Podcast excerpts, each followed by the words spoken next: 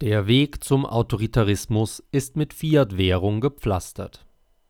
Letzte Woche kündigte die Federal Reserve Fed an, dass sie ihr Zinsziel von 0 bis 0,25 Prozent für den Rest des Jahres 2021 beibehalten werde.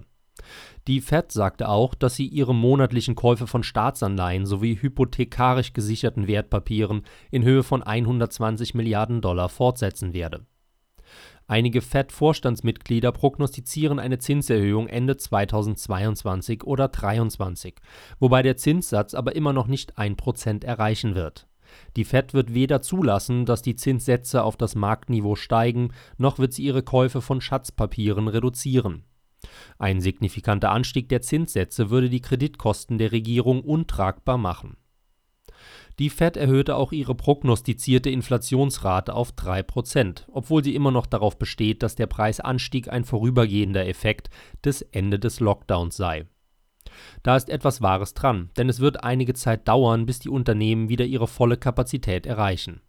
Allerdings hat die Fed im September 2019 begonnen, außergewöhnliche Maßnahmen zur Stützung der Wirtschaft zu ergreifen, als sie anfing, täglich Milliarden von Dollar in den Repo-Markt zu pumpen, über den sich die Banken gegenseitig kurzfristige Kredite gewähren. Die Lockdowns haben die bevorstehende von der Fed verursachte Kernschmelze nur verschoben und vertieft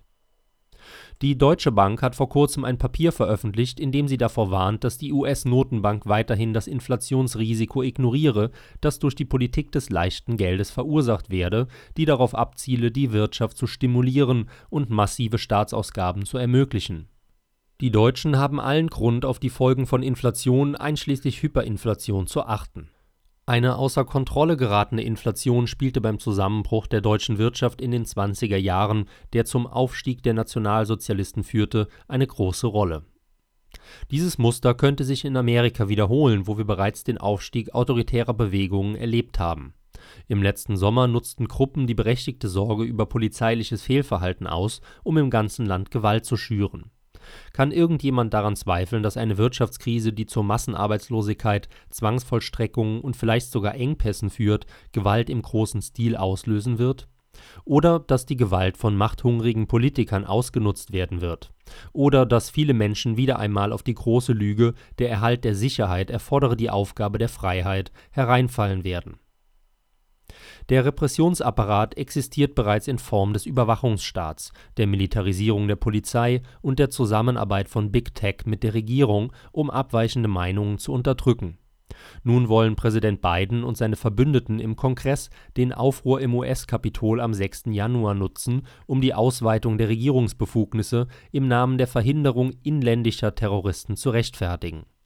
Teil dieser neuen Kampagne ist die Ausweitung der Zensur von Extremismus, definiert als alle Ansichten, die den Status quo bedrohen.